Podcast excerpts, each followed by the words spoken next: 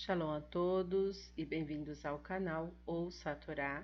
E hoje vamos para a penúltima aliada para Shah Vezot Abraha, que está no capítulo 33 de Devarim, do versículo 27 até o versículo 29. Baruch Adonai Eloheinu melech haolam asher barabanu mikol hamim venatan et toratu. Baruch atah Adonai noten hatorá. Amém. Bendito sejas tu, Adonai, nosso Elohim, Rei do Universo, que nos escolheste dentre todos os povos e nos deste a tua Torá.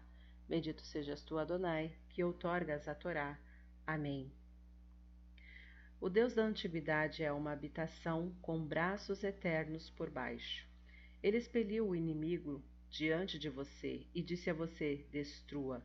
Por isso Israel vive em segurança. A fonte de Jacob está sozinha, na terra de grãos e do vinho novo onde os céus gotejam com o orvalho. Feliz é você, Israel.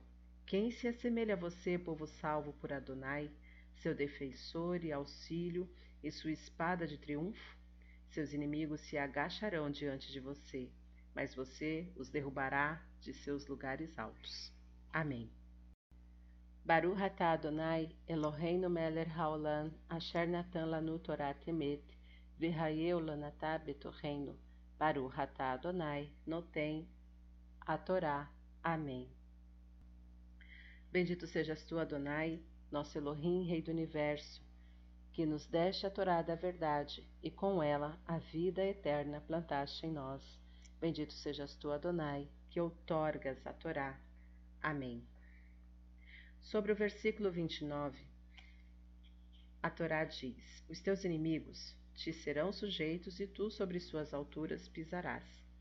Mas estes perseguidores da tua crença um dia se converterão em amigos, em irmãos na crença de, na crença de um só Deus.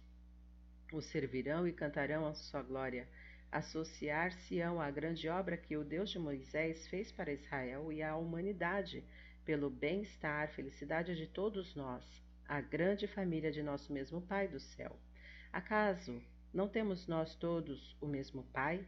Não nos criou o mesmo Deus? Por que seremos desle desleais uns para com os outros? Malaquias 2:10. Shalom a todos.